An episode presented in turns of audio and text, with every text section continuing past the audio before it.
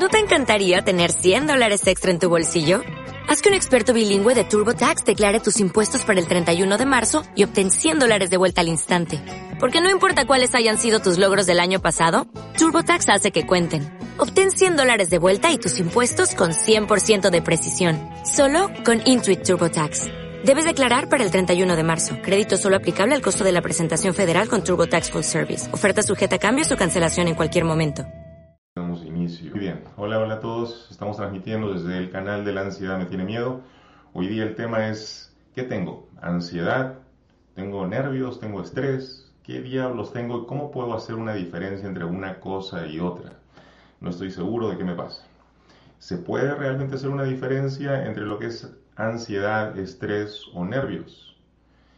Vamos a jugar con estos conceptos el día de hoy, vamos a acercarnos al significado de cada uno y vamos a explicarlo eh, también desde la perspectiva de algunos especialistas. Así que uh, atentos y gracias por estar ahí. Eh, también les quiero comentar que el día de ayer dio inicio el entrenamiento para facilitadores. Eh, hicimos una primera reunión con el grupo, somos más de 60, va a ser una cosa genial, digo yo. Los que se entrenan van a salir con información muy, muy valiosa y creo que terminando el periodo de instrucción eh, vamos a poder unir a la comunidad que nos sigue y que necesita ayuda con los facilitadores. Así que va a ser una experiencia muy, muy interesante. Eh, gracias a todos los que pusieron su voto de confianza en este curso y que ya lo iniciaron entonces. Ahora sí, entonces iniciemos nosotros con la charla de qué tengo, ansiedad, estrés o nervios. Para los que están viéndome desde YouTube, Facebook, van a poder ver una proyección en eh, PowerPoint. Déjenme que la coloco aquí al frente. A ver si aparece. Ahí está. Entonces, para los que no, desde Instagram voy a ir explicándoles eh, lo que estamos viendo aquí. Entonces, sí, es importante hacer esta diferencia, así que voy a separar los conceptos de una vez por todas. Y vamos entonces a la primera imagen. Allí vemos a esta persona que está huyendo de una bola que parece de hilos, que lo está siguiendo cuesta abajo, ¿no? Y esta persona tiene que apresurar el paso para tratar de huir. Y a esto le llamamos ansiedad. Pero entonces, ¿qué cosa es ansiedad? Entendamos esto. La ansiedad, cuando es una experiencia sana, es pasajera. Es un miedo súbito que ocurre frente a una amenaza, un peligro inminente. Cuando el peligro se presenta, es natural que yo sienta miedo. Se activa la respuesta de supervivencia y frente a eso que me amenaza, yo puedo pelear o escapar. Cualquiera de las dos.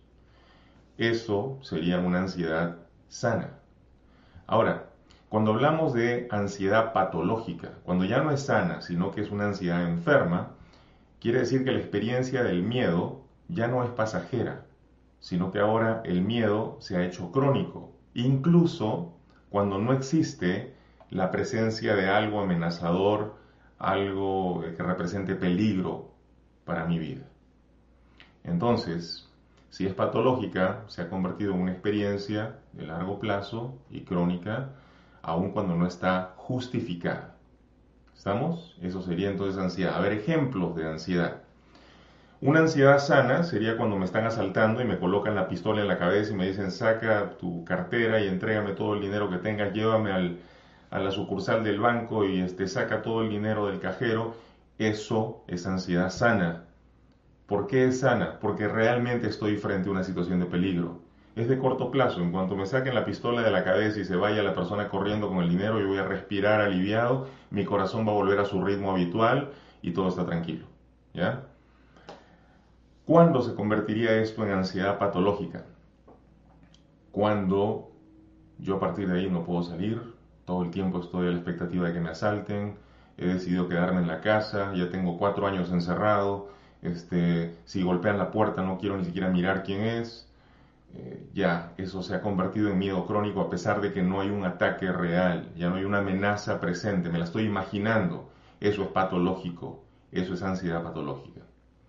Está claro entonces, ¿verdad? Eso es ansiedad. Tanto la ansiedad sana como la ansiedad que ya no es sana. Ahora entonces vayamos a señalar el estrés. ¿Qué cosa es el estrés?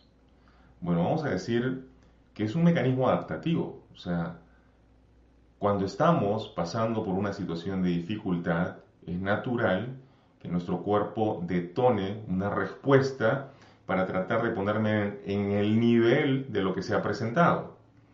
Por ejemplo, si sé que tengo mucho trabajo y tengo poco tiempo, tengo que trabajar más rápido. Me voy a estresar un poco procurando hacer el trabajo más rápidamente. Entonces, vamos a decir que hay dos tipos de estrés. Y esto no es algo que yo esté señalando, la ciencia está absolutamente de acuerdo con esta situación. Hay un estrés que puede ser benéfico, que es adaptativo, y le llaman estrés de corto plazo. Sí, por ejemplo, cuando nosotros planteamos la terapia de shock emotivo, es un estrés de corto plazo, porque tú en un periodo de tiempo limitado puedes usar tus emociones para permitirte ir más allá del miedo y entrar en una fase de coraje, de valor, de, fuerza. Y no tienes que pasarte horas y horas haciéndolo, eso lo haces en cuestión de segundos incluso. Entonces, el estrés de corto plazo resulta siendo positivo. ¿Por qué? Porque te permite adaptar a una circunstancia que se ha presentado. Ahora, cuando la gente me dice, pero tú dijiste en un video que el estrés puede ser dañino. Claro, cuando hablamos de estrés dañino, no estamos hablando de estrés de corto plazo, estamos hablando de estrés de largo plazo. ¿Qué significa esto? Por ejemplo, estoy en un problema de pareja y llevo casado por 40 años. Así que estoy en este problema por los últimos 40 años y no se ha resuelto y no hemos ido a consejería de parejas y cada día nos odiamos más y este es una cosa que yo no quiero ni llegar a la casa, ella no me puede ver, se voltea cada vez que me mira. Eso es estrés de largo plazo y no se está resolviendo. Y por supuesto que me va a hacer daño en el largo plazo. O sea, si me miden la presión arterial cada vez que llego a la casa, la presión está por las nubes. Y si me mantengo con presión arterial alta por un periodo de 40 años, por supuesto que me voy a hacer daño cardiovascularmente. Entonces, claro que el estrés de largo plazo te puede hacer daño. Pero a ver, ¿qué sería un estrés de corto plazo entonces? A ver, hemos estado bien con mi pareja y de pronto ese día llego y le encuentro de mal humor y no sé qué pasa. Me estreso un poco frente a la situación hablo con ella y me cuenta lo que ha pasado, un familiar está muy enfermo, entonces digo cómo puedo ayudar, hacemos lo que sea necesario, se alivia las tensiones y pasó. El estrés de corto plazo me permitió buscar los mecanismos para poner las cosas en equilibrio otra vez en mi vida. El estrés de corto plazo resultó siendo benéfico y positivo. Quién sabe, hasta se afianzó más nuestra relación después de eso. Pero el estrés de largo plazo no. El estrés de largo plazo definitivamente es dañino. Entonces quiero que hagan esa diferencia, ¿ya? Y como ven, el estrés es diferente del tema de la ansiedad sana o la ansiedad patológica. Porque la ansiedad, por lo general, surge frente a un peligro inminente, una amenaza, ¿ok? Entonces, digamos que el estrés va en el rango de los problemas, no necesariamente una amenaza contra tu vida. Por ejemplo, la gente se estresa en el tráfico. No es una amenaza contra la vida, bueno, quizás llego tarde, quizás me despiden por llegar tarde por décima vez, pero igual no es una amenaza contra la vida, no es un peligro que ponga este, en riesgo mi integridad física, solamente estoy atorado en el tráfico. Es todo. Eso es estrés. Situaciones laborales. Contrataron a estas personas y me han puesto a entrenarlas y yo apenas tengo tiempo para hacer mi trabajo y encima tengo que entrenar estos dos y resulta que ellos no hacen bien su trabajo y yo estoy haciendo el trabajo de los tres y me están pagando lo mismo, estrés laboral, estrés laboral. Bueno, puede ser un estrés de corto plazo si hablo con el jefe, le explico la situación y empezamos a calibrar las cosas, o puede ser de largo plazo si estos no aprenden y ya se pasó del año y estos siguen igual y yo estoy haciendo el trabajo de los tres, ¿se dan cuenta? ¿De qué depende entonces que sea de corto plazo o de largo plazo? Depende de cómo me aplico yo a la situación, qué hago yo en relación a esto. ¿Cómo soluciono? ¿Sí? Entonces, ahí hablamos de estrés. Vámonos a hablar ahora acerca de los nervios. ¿Qué cosas son nervios? ¿Qué cosa quieres decir cuando hablas de nervios o cuando te dices estás nervioso? Obviamente es una respuesta de tu sistema nervioso. Pero una respuesta frente a qué? Por lo general es frente a aquello que es nuevo, novedoso, algo que no conozco y que tengo que resolver. Entonces mi sistema nervioso se va a activar. A ver, Ocurre por lo general cuando enfrentas una situación que te está retando y que te resulta novedosa. Cuando el reto ya ha pasado, entonces los nervios también desaparecen. Demos ejemplos acerca de esto. Tengo que dar un examen para poder pasar el semestre. Y conforme se acerca el examen, me siento cada vez más nervioso, ¿verdad? Es nuevo, no sé si lo voy a pasar. Nunca había dado un examen como ese. Es más, este curso es la primera vez que lo tomo. La novedad. Ahí estoy sintiendo estos nervios porque ya se acerca el examen. ¿En qué otra situación puedo ponerme así de nervioso? Es mi primera clase de escalada en roca, por ejemplo. ¿Y qué tal si me caigo? ¿Y qué tal si el arnés o el cable el elástico no funciona y termino cayéndome de la altura? ¿Y qué pasa si no me sujeto bien? ¿Y qué ocurre? Porque no tengo la experiencia. ¿Te das cuenta? Eso es nervios. voy a saltar en paracaídas por primera vez y ya es este sábado y estoy sintiendo una cosa rara en el estómago, como mariposas. Nervios. ¿Verdad? Nervios. ¿Por qué no diríamos que es estrés? Porque no estás en la situación todavía. Entonces, el estrés se detona frente a la actividad. Tú todavía no estás ahí. Estás nervioso en anticipación. Y quién sabe, cuando llegas a la situación te das cuenta que era mucho más fácil de lo que pensabas. Saltaste del paracaídas y lo disfrutaste y te reíste todo el camino hacia abajo. O sea, pueden pasar muchas cosas, pero en anticipación te sentías nerviosa, nervioso. ¿Te das cuenta? Interesante, ¿no? Ahora, ¿qué dicen los especialistas acerca de esto? La misma región del cuerpo aparentemente detona los tres estados, tanto la ansiedad como el estrés como los nervios. Así que están de alguna manera ligados. Y nosotros en nuestra manera de concebir o señalar conceptos estamos separándolos, pero de alguna manera sí están juntos. Por eso es que muchos especialistas dicen que la ansiedad es una especie de estrés fisiológico. A ver, ahí está el estrés del tráfico, pero mientras en los carros de al lado la gente esté estresada, yo estoy con ataques de pánico pensando que me van a despedir y tengo una taquicardia y quiero salir corriendo en medio del tráfico. Yo tengo ansiedad. Yo he convertido el estrés externo en estrés fisiológico. Ahora mi cuerpo está agitado como si me fuera a morir cuando en realidad solamente estoy por llegar tarde al trabajo. ¿Se dan cuenta cómo los términos pueden fluctuar un poco y entrelazarse? También puedes decir estoy sumamente nervioso y en realidad estás sintiéndote ansioso. Entonces, ¿cómo está la situación? Claro, en ansiedad tú puedes anticiparte a los eventos y eso es básicamente lo que son los nervios.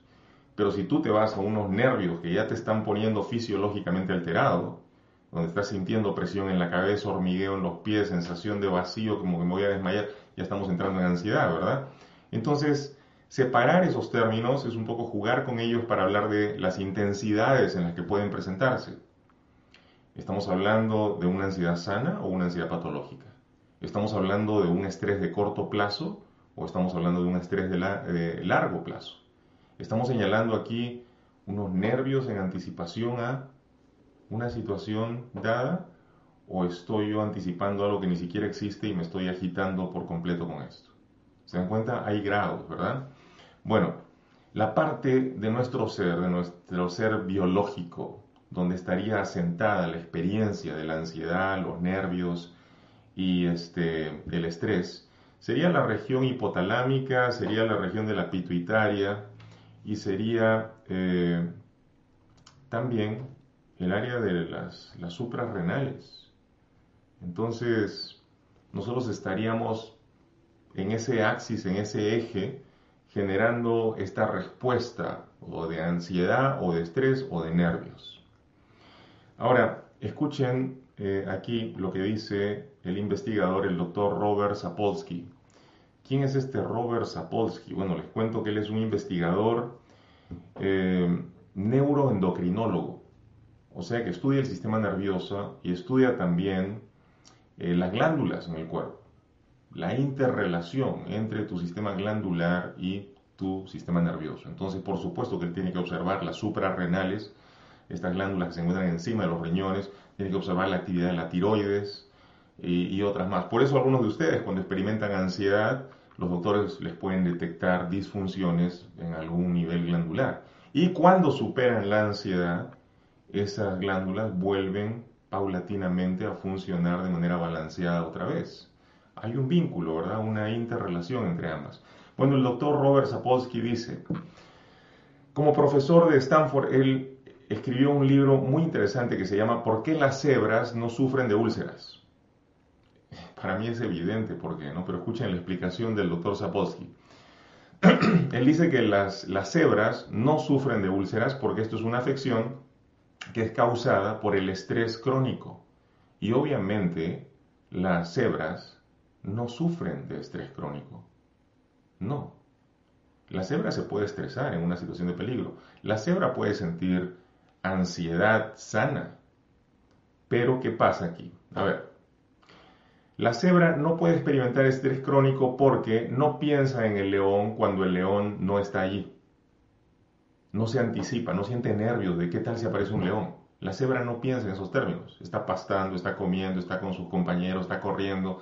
No está pensando en el león. Cuando llega el león, ahí se activa para huir o tirar patadas o hacer lo que tenga que hacer, huir o pelear. Ahí está en estrés y es un estrés sano y es una ansiedad sana también, ¿no? Entonces, por ese motivo es que las cebras no pueden desarrollar úlceras porque ellas no entran en estreses crónicos. Pueden sentir un estrés del momento o pueden sentir una ansiedad sana, la respuesta emocional propia de un momento de peligro. Bueno, entonces, pensemos ahora en los seres humanos. Con nuestros grandes cerebros, el lóbulo prefrontal que nos permite anticiparnos y pensar en las cosas que vienen y toda esta situación, nosotros podemos pensar en el león incluso cuando el león no está allí. ¿Y qué tal si me despiden? ¿Y qué tal si hoy día sí llego tarde y el jefe lo agarro de malas y, y me corre? ¿Y qué tal si este, mi relación nunca se arregla? ¿Y qué pasa si esta situación del trabajo persiste por más tiempo? ¿Y qué tal? Y me voy a lo largo y me voy fabricando esta situación de un estrés crónico o incluso un estrés fisiológico y me hago una ansiedad yo solito. ¿Ya? Entonces, si tienes un trastorno de ansiedad es muy probable que pienses en las cosas que temes cuando estas cosas no se encuentran allí o no son un peligro real. ¿Ya? Hicieron entonces la diferencia entre lo que es ansiedad, estrés y nervios fácil de entender, ¿verdad? Pero como ven, los términos pueden entrelazarse un poco. Es importante que ustedes aclaren los términos para ustedes mismos. ¿Qué es lo que yo experimento? En base a lo que Enrique nos acaba de explicar, ¿dónde estoy yo? ¿Estoy en ansiedad sana? ¿Estoy en ansiedad patológica? ¿Estoy en estrés de corto plazo o en estrés de largo plazo? ¿Estoy en nervios? ¿Anticipándome algo real? ¿Qué es lo que está pasando conmigo? Y cuando puedo determinar eso, entonces puedo empezar a resolver mi vida, ¿no?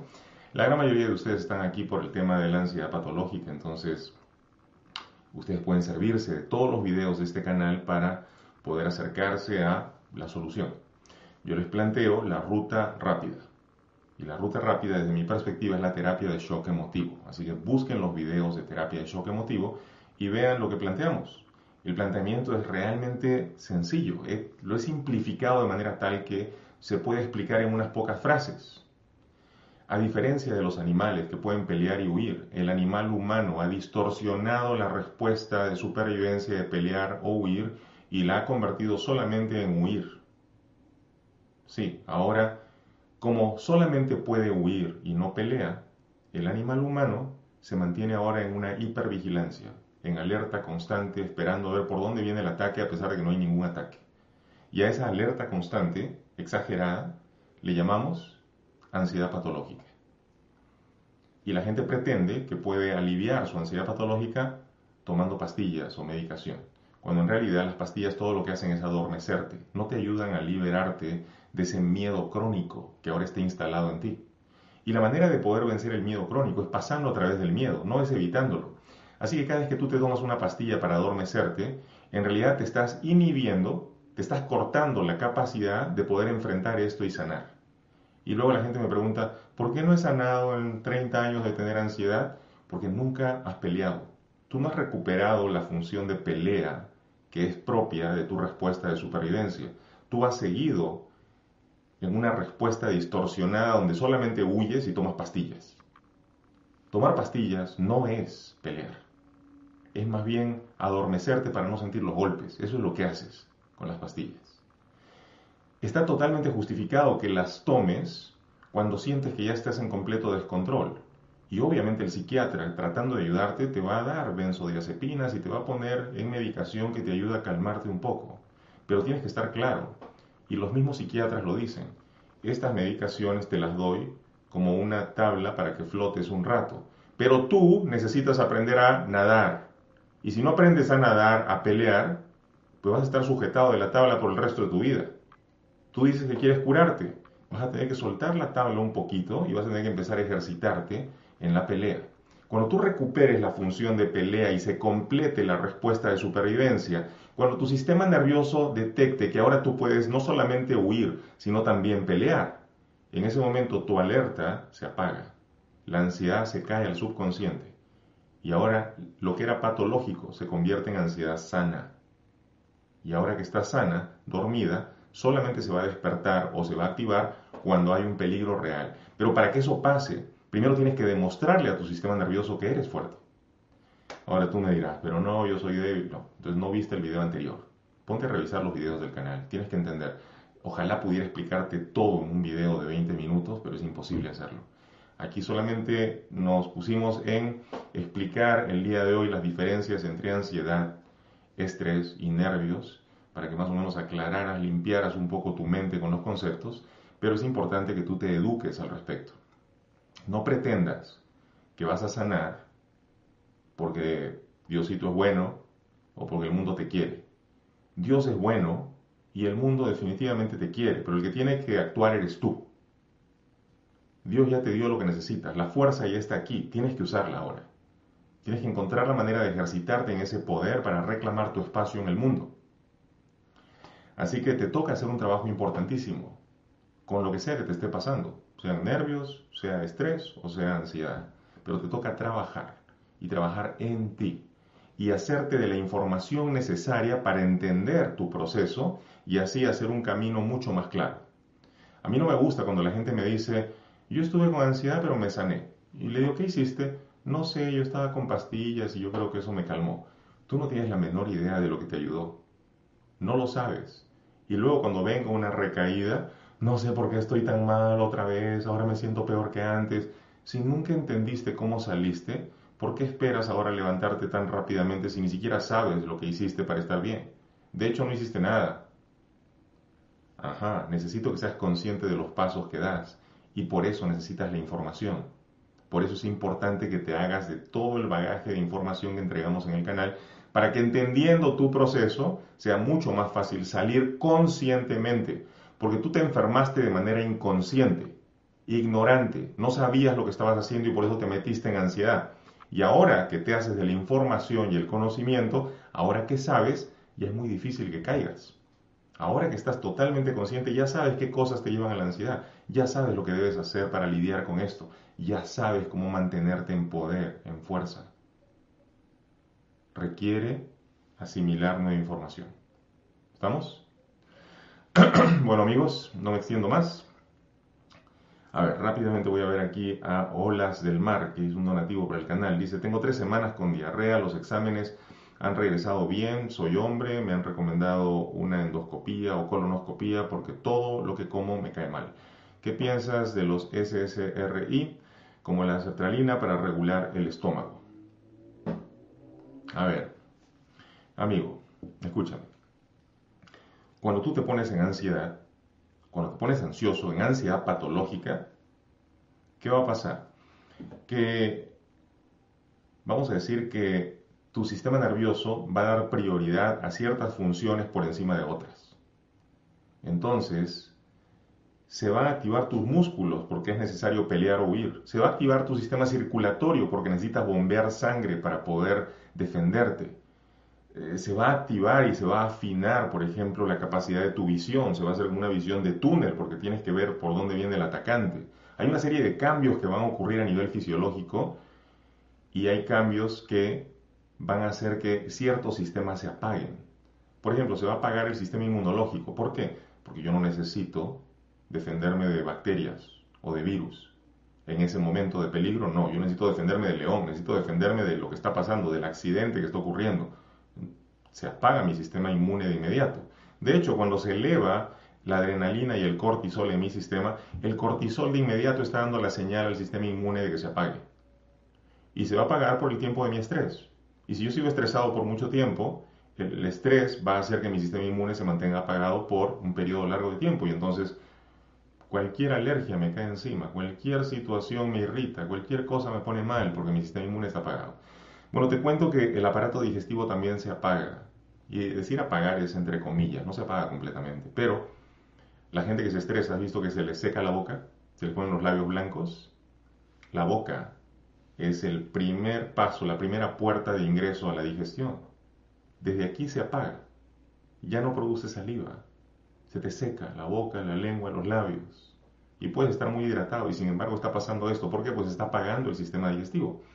Se apaga justamente porque tu digestión se lleva el 60% de la energía de tu cuerpo. O sea, si comes un alimento y ese alimento es el 100% de nutrientes, el 60% de la energía que tomas de esos nutrientes se va a ir al proceso de romper los alimentos, de dilutirlos, eh, romperlos químicamente para poder absorberlos. El proceso es estresante, es un estrés para tu cuerpo digerir. Y tu cuerpo dice, ahorita me voy a estresar peleando o huyendo. Ahorita no necesito estresarme con la digestión, así que apago la digestión un rato. Y cuando se apaga la digestión, el movimiento peristáltico se hace laxo. Y entonces el tracto de lo que es el intestino delgado dice, pues ya no hay tiempo, tenemos que expulsar esto. Y entonces expulsas todo sin absorberlo, expulsas todo líquido, estás con diarreas todo el tiempo, ¿verdad? Claro. Y tú dices, ¿qué puedo hacer? ¿Puedo tomar este, inhibidores de la serotonina para poder aliviarme de esto? No, no.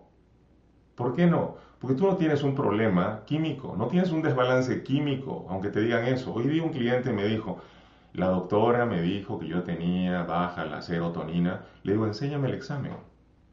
Enséñame el examen donde tu doctora te muestra el porcentaje de serotonina cerebral baja.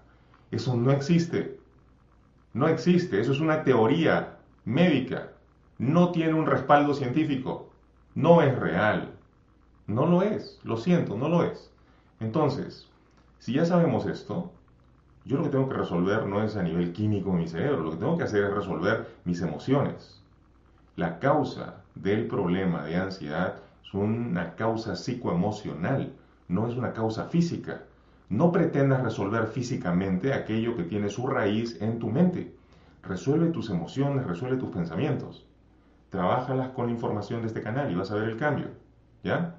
Yo creo que ahí está claro y creo que esa respuesta va para todos los que siguen buscando eh, una causa emocional para esto. Gracias Daniel Ramos por tu donativo a nuestro canal, gracias a todos los que participan. Y bueno, eh, con esto ya me retiro por hoy. Un abrazo, se cuidan mucho y hasta la próxima. Atentos al canal y a todas las cosas que estamos subiendo, toda la información. Aquellos que me dicen, no sé por dónde empezar con tu canal, hay demasiada información, lean los títulos de los videos. Y aquellos títulos que te interesan, ahí haces clic. Y toma notas, toma notas. En el video que vi hoy día que titula tal y cual, entendí esto, esto y esto. Después no me vengan a decir, Enrique, ¿cuál fue el video donde explicaste la técnica de tal y cual? O sea, ¿tú crees que yo recuerdo los 400 y tantos videos que he hecho? No, los hice para entregártelos ahí. A ti te corresponde tener la disciplina de conocer dónde está la información. Por eso te pido que escribas. Y eso que escribes se graba en tu cerebro también. Así que, por favor, hazlo, ¿sí? Un abrazo para todos, se cuidan y hasta que nos volvamos a ver. Que estén muy bien. Chao.